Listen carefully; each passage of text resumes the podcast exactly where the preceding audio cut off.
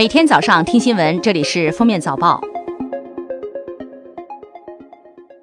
各位听友，早上好！今天是二零一九年五月十八号，星期六，欢迎大家收听今天的《封面早报》。首先来听今日要闻。今天是第四十三个国际博物馆日，全国许多博物馆将免费开放，同时还将举行大量的展览和活动。恰逢周末，大家可以约上亲朋好友，相约博物馆。今天开始，南方新一轮雨水又将发展增多，并伴有短时强降水等强对流天气。对于北方来说，新一股冷空气将波及北方大部地区。周末，华北、西北等地被降火，降温六到十度，东北雨水频繁。针对近期美国对我出口产品加征关税，国家发改委新闻发言人孟伟表示。尽管贸易摩擦对中国经济发展产生了一定影响，但是影响总体可控。国家发改委新闻发言人孟伟十七号表示，今年春节以后，生猪价格从低位较快上涨，四月份以来企稳回落，受非洲猪瘟疫情、猪周期等因素叠加影响，后期生猪和猪肉价格可能会有一定幅度上涨。但由于畜禽、水产、禽蛋等商品生产供应较为充足，居民消费不会受到大的影响。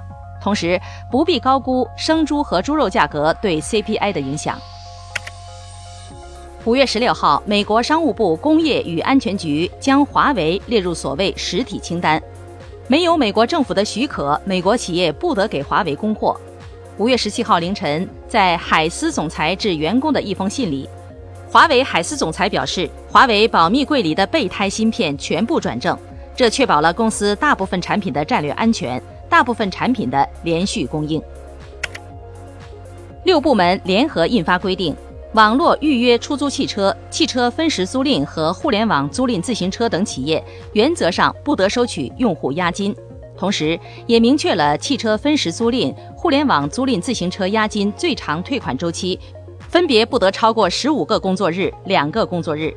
管理办法从二零一九年六月一号起施行。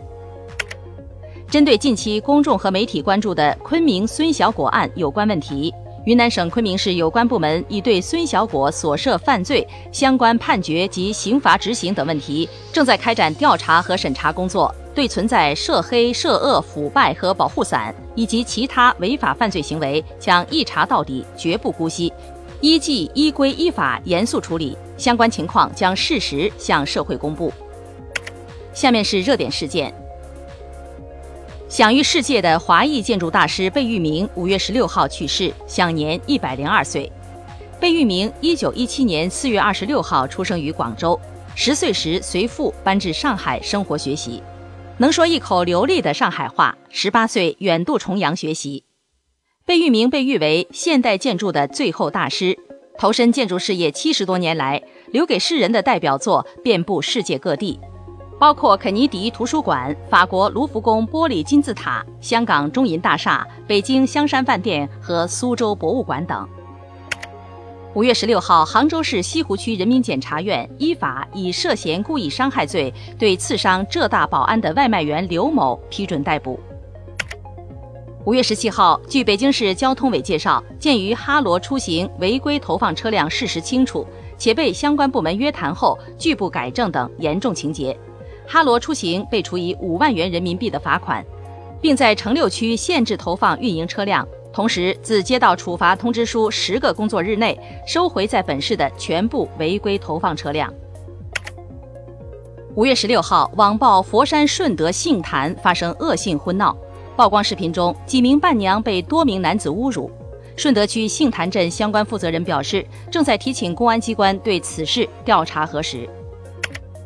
近日，江苏省消保委发布双肩包比较试验结果，八十批次抽检样品中，十四批次样品质量不达标，其中 NBA 的双肩包并未通过震荡测试，背带和包体连接处包体开线。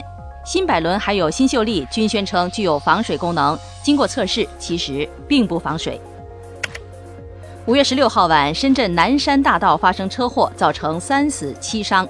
深圳交警通报，经对肇事司机刘某男血检尿检，排除其酒驾毒驾。警方已调查其在多家医院治疗边缘叶脑炎、癫痫病的就诊记录。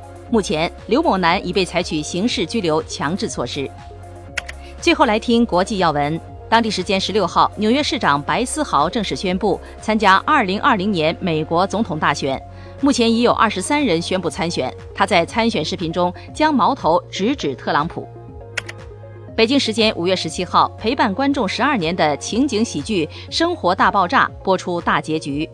从二零零七年开播，这部讲述四个宅男科学家和美女邻居之间的搞笑日常，便成为很多人心中的经典。针对美国方面日前发布针对华为等公司的限制交易令，法国总统马克龙十六号表示，限制华为绝不是法国的目标。马克龙说：“我们的观点不是要限制华为或任何一家公司，现在发动一场科技战或贸易战是不恰当的。”德国总理默克尔十六号说，他在二零二一年总理任期结束后不会在欧盟任职。据多家美媒报道，美军一架 F 十六战机在美国加利福尼亚州和一个大楼相撞坠毁，飞行员成功弹射进行紧急撤离，正在进行医疗评估，并通知附近居民勿靠近此区域。感谢收听今天的封面早报，明天再见。